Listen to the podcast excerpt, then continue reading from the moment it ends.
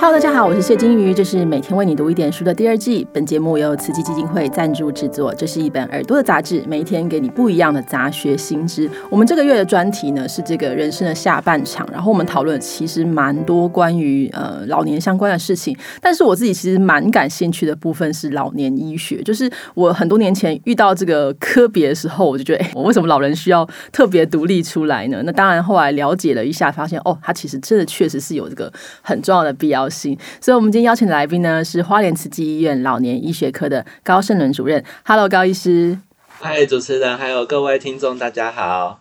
那高医师，我想请问一下，我们也是回到我最早的一个问题啦，就是现在医疗相对是方便哦。其实，如果大家住在城市里面的话，当然找到各科的医师是没问题，当然乡村里面会困难一些。那为什么需要老年专科，或者说老年专科可以提供什么样的协助呢？嗯。因为其实我们知道说老年人呢，他呃常常可能就是随着年纪的退化，就会有比较多的慢性病。好，那老年人其实很可爱，他大概分两两大类啦，一种就是说他有病呢，他都觉得不是病，所以他就不去看医生。好，然后另外一种呢，就是他觉得他这个病很严重，他什么病他有不舒服，他就要看医生哈。那就会导致说，其实呃，如果是后面的这一种，就是他有很多病，然后他不舒服，他就去看医生的话，那可能就会有就是所谓的呃，就是他每一个科他就去看，那有多科就诊的这种状况。那我们其实过去有看到有些长辈，他其实呢。一年到头呢，他可能就看了好几百次的一个医师哈，那就变成说，诶，每个科他都看，然后每个科他都领药，就会产生就是所谓多重用药的问题这样子哈。那当然，老年科的医师其实就是在处理有一块的病人，就是在处理说这些呃多科就诊的病人他。可能需要有一个专门的医师来帮他做整合，这个是老年科的医师他可以去处理的哈。那第二个就是说，我们针对老年人常见的一些症状，其实我们也会比较擅长哈。那通常老年科医师他是经过一些专业训练的医师，所以他对。对老年人常见的，刚刚说症状，我们叫做老年病症候群，哈，那这个就是指说，像老人常发生的跌倒，哈，或者是说他记忆力变差，我们说有认知的问题，还是说他有这个忧郁、心情不好，哈，这一些的状况，我们也比较擅长会处理，所以这也是我们跟其他专科不一样的地方。我偷偷问一下，就是说，老年专科应该是说原本的专科就有，比如说神经内科或其他的，然后再考一个老年专科相关的东西，这样子吗？对，是的，就是说老年专科呢，它其实是本身要先有一个主专科哈，在国内的话，主专科里面它认定的包含像有内科，像我本身是加医科哈，或者是有神经科、复健科，还有急诊的部分。如果说这些受完专科，训练的医师，他还有兴趣对老人医学有兴趣的部分，那他就可以来接受这个次专科的训练。那如果有完成训练的话，就可以拿到这个专科医师的认证。嗯，所以这也是老年专科跟其他一般专科比较不一样的地方，就是除了原本专科训练，因为原本专科可能来求诊的，就是不一定什么年龄嘛，可能从十几岁到八十几岁都有。那老年专科多了这样的一个选项，会到告诉大家说，其实你看到这个状况的时候，哎，遇到老年人可能需要做出一些修正哈。那相对来说，如果病患跟家属来呃就诊老年专科的时候，您觉得有没有什么地方是心态上需要调整？真的，因为我自己曾经有个朋友，就他妈妈还不到六十几岁，但是他又有点觉得自己有点退化，那我们就想说，你到底能不能报老年专科呢？这就有点尴尬。所以医师，你可告诉我，就说如果大家想说我来过一下老年专科，那这个心态上是不是有什么地方可能会需要有点调整？因为我们过去挂一般专科可能需要就是病要知道好啊，要知道一百分这样子，那是不是在老年专科的地方可能就需要调整一些呢？这是非常重要，因为很多人他其实来看老年专科，他觉得有。点像，就是可能要跟外面看那个诊所是看感冒啊，他可能。看一下病，然后哎，五分钟他可能哎问完整哪个药，那这个非常的快速，然后非常的就是哎，针对这个急性症状就处理。但是其实老年专科除了刚刚说的这些急性症状我们有处理之外，其实我们有很大的一群，就刚刚说的哎，他可能有很多的慢性病，他需要处理。那他有一些老年身体的退化，还有所谓的老年病症候群，他也需要处理。所以在民众在就诊的第一个心态，大概就是说，他可能要有心理准备，这个诊会花掉他蛮多的时间哈，有时候甚至我们看比较久会到一个小时以上哈。那这个部分当然也是因为我们希望可以把长者的这个身体状况，还有他整个呃健健康的情形，都可以比较完整的做一个评估，然后再拟定一个比较好的治疗计划，所以会会会花掉比较多的时间。那这个当然在心态上，第一个要做一个调整，就是说可能。就诊时间会需要等待比较久，然后第二个就是说刚刚说的急性病跟慢性病的部分，因为急性病大概就是治疗好了它就结束了，然后也不会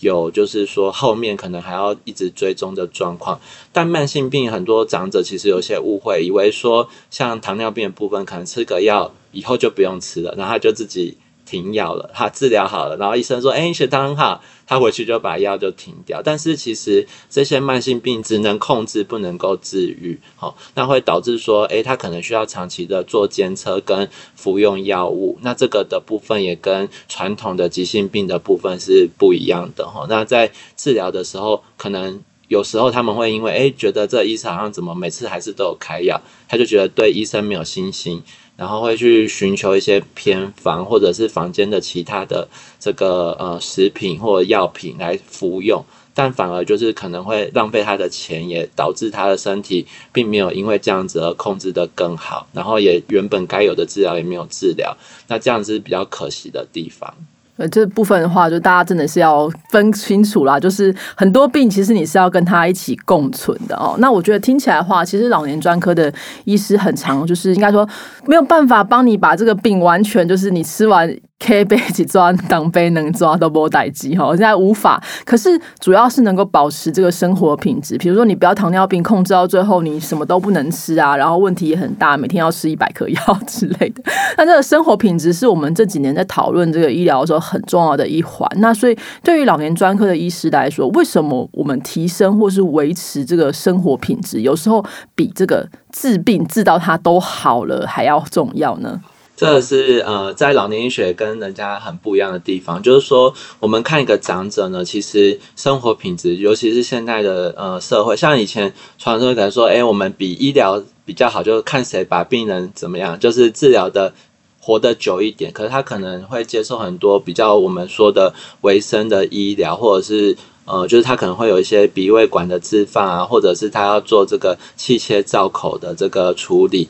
哦，那这可是问题是他在整个照护里面其实品质不一定是好的。哈，那现在会希望说我们可以尽量提升长者的品质。那品质跟功能又有相关，所以你会发现说，如果我们以过去的研究告诉我们，就是说，如果一个病人呢，他的病很多，好，可是都控制得很好，然后品质。呃，身体的活动功能其实也很好，他其实会活得比较开心，然后也活得比较久。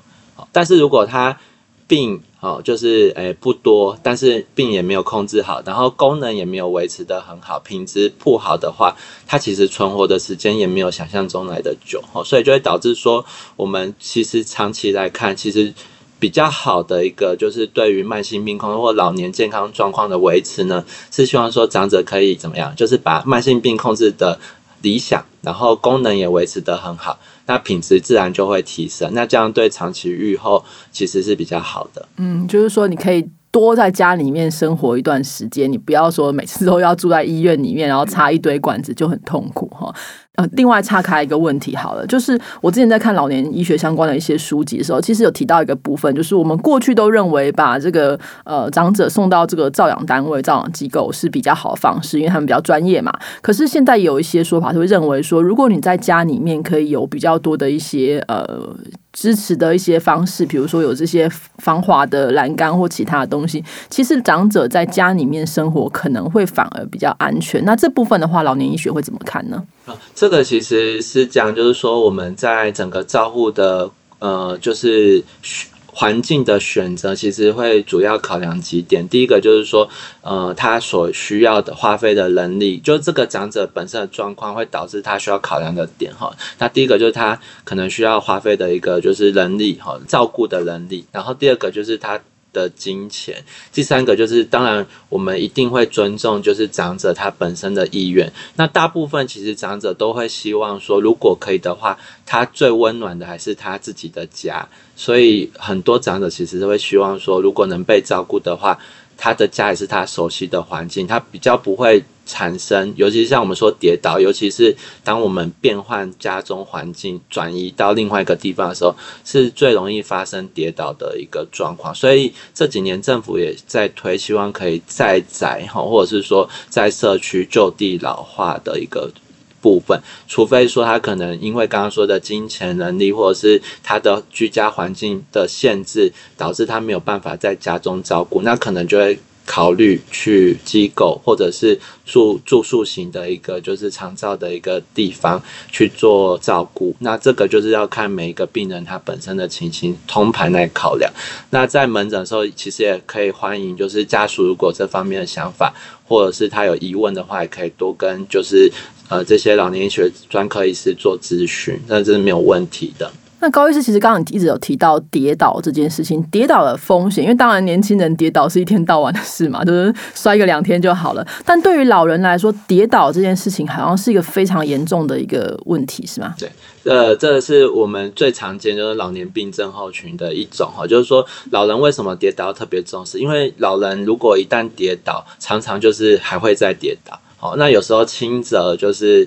他可能会有一些皮皮外伤，他可能会有擦伤的问题，但有时候严重的话，他甚至会产生骨折，或者是撞到脑部的话，会有脑出血的状况。那这个都会马上瞬间就大幅下降这个长者，我们刚刚说他的活动功能。哦，那一旦卧床之后，其实他就会。导致需要被长期做照护哈。如果说要照顾的话，譬如说他可能呃会会慢慢的丧失他的这个行动能力，然后在五到十年内，其实他可能功能因为卧床关系，就会导致他功能慢慢退化。那只要一旦卧床呢，这些我们说的呃长期的一些就是跟卧床相关的病症就会出来，像是肺炎啊。或者是压疮、泌尿道的感染，然后慢慢慢慢就就离开了哈。但是这个其实它中间就没有生活品质哦，所以你会发现说，以前有一些长辈都会跟我们说，老人家最怕跌倒，因为跌倒一旦跌倒之后，可能那个老人家就再也站不起来了。就算他已经把他原本的这个骨折或伤势都治疗好了，可是可能这个跌倒带来的并发症，远比我们想象中还。严重，然后导致他要被长期照护，既花费了我们的就是社会成本，也花费了我们的医疗资源，那长者的生活品质也被剥夺，所以跌倒才是为什么我们会如此重视这个跌倒的原因，这样子。